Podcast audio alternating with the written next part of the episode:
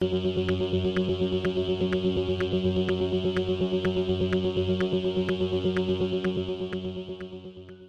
y caballeros, bienvenidos a 10 a 15, un podcast donde se habla de películas y series en un lapso de 10 a 15 minutos. Yo soy Ángel y en este episodio doble tanda voy a estar hablando de The Sky is Everywhere y de la segunda parte de la serie documental Genius a Kanye Trilogy.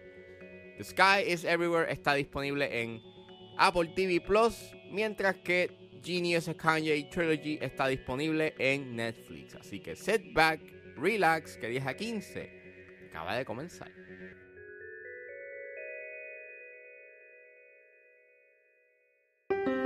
There were once two sisters.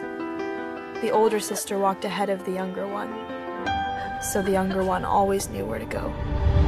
Sky is Everywhere es una película dirigida por Josephine Decker, es escrita por Jandy Nelson, basada en su novela del mismo nombre, y el elenco lo compone Grace Kaufman, Pico Alexander, Jax Colimon, Jerry Jones y Jason Segel. Y trata sobre una tímida adolescente que trata de manejar todo en su vida luego de la repentina muerte de su hermana mayor. Me tenía intrigado esta película porque la distribuye o por lo menos la produce A24.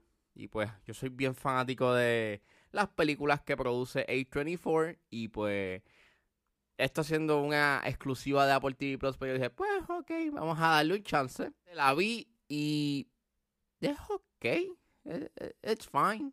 La manera en cómo empieza la película, pues me gustó bastante porque pues habla del duelo y en cierta forma da como una conversación bastante honesta sobre el duelo y la manera en cómo te presenta ese duelo, que es a través de esta adolescente que perdió a su hermana, pues es como una perspectiva distinta a lo que uno podría ver en, en otra película donde transcurre el duelo. Generalmente lo ves desde la perspectiva de los padres o la pérdida de una pareja o una pérdida familiar, pero no la pérdida de la hermana, y no perdiendo eh, a su hermana mayor. Eso me resultó bastante interesting. Las actuaciones son bastante buenas. Este, Grace Kaufman eh, y Jax Colimon actúan excelente y tienen una buena química. Eh, la fotografía de Ava Berkowski es excelente, bien cálida, tiene estos colores bien naturales. Y en la way la película emana una creatividad bastante chévere. Que pues uno está bastante entretenido eh, visualmente con lo que sucede eh, en esos encuadres. Fuera de eso, la historia sí empieza chévere, pero lentamente it goes a una ruta bastante predecible. Y creo que mi gran issue es que hay un plot point que es bien moralmente cuestionable. Eh, hay un pseudo romance, entre comillas, con una persona que, aunque nunca te dicen qué edad tiene, tú implícitamente puedes, este, te dejan claro de que él es adulto, súper, hiper, mega problemático. Entonces, dentro de la película, eh, hay unos personajes que están como que dándole el visto bueno a, a la interacción. Y es como, ¿qué? Y por lo menos en cierta forma, este se da esta awareness de que eso está mal, pero still es bien innecesario. La presentación, yo tengo mis issues porque even though la película es súper creativa, sí a veces su presentación llega a ser un poco cringy. Eh, a veces utilizan estos efectos de sonido que son súper, súper, duper cringy. A veces la música es bien overly dramatic. Está con este propósito de que tú sientas algo.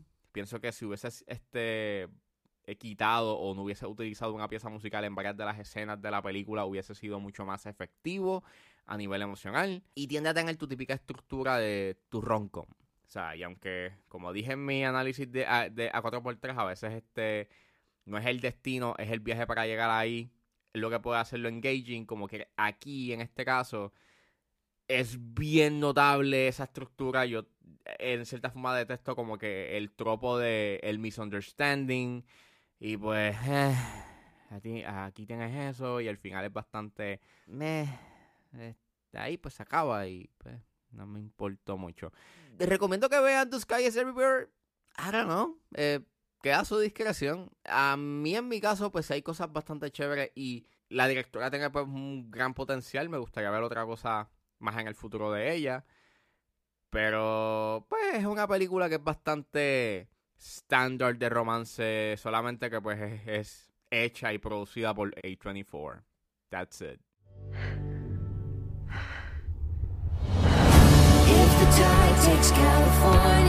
What's going on with you two? I'm so grief and love. I don't think we get one without the other. Joe, I feel so very alive. But when I'm with Toby, there is someone with me in my grief. I want to live like my sister did, with daring and spirit and so much joy.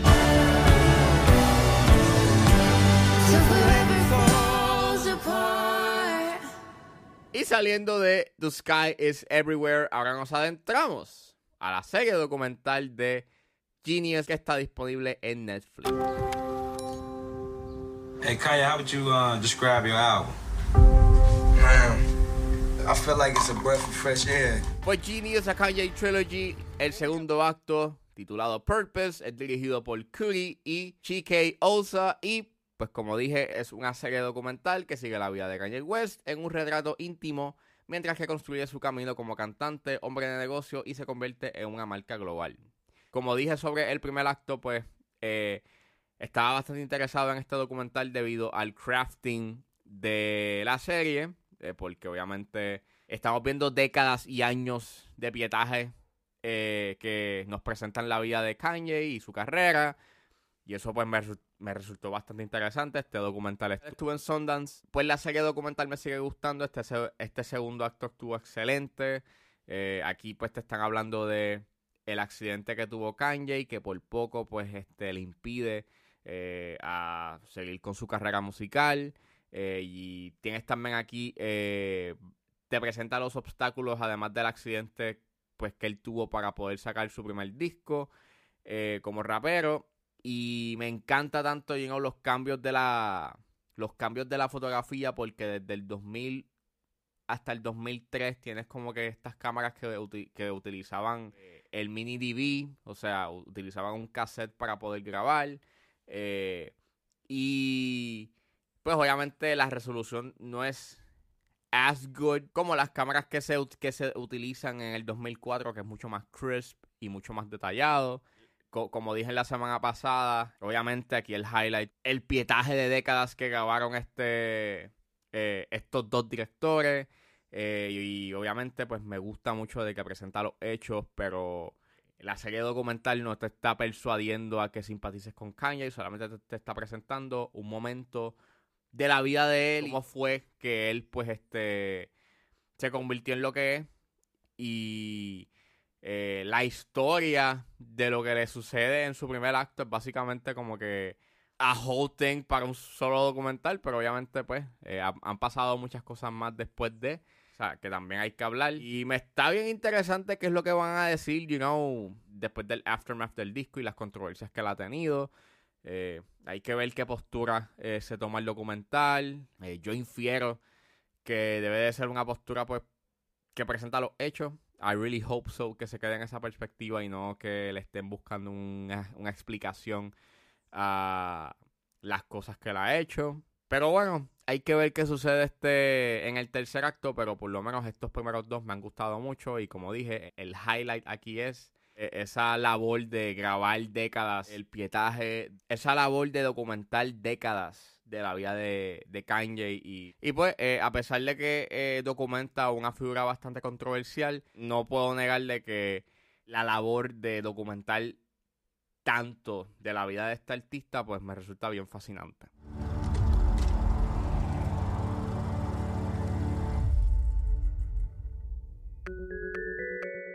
Bueno, eso fue todo en este episodio de 10 a 15. Espero que les haya gustado. Suscríbanse a mis redes sociales. Estoy en Facebook, Twitter e Instagram como ángeles.pr. Recuerden buscarme en su proveedor de podcast favorito como 10 a 15 con Ángel Serrano.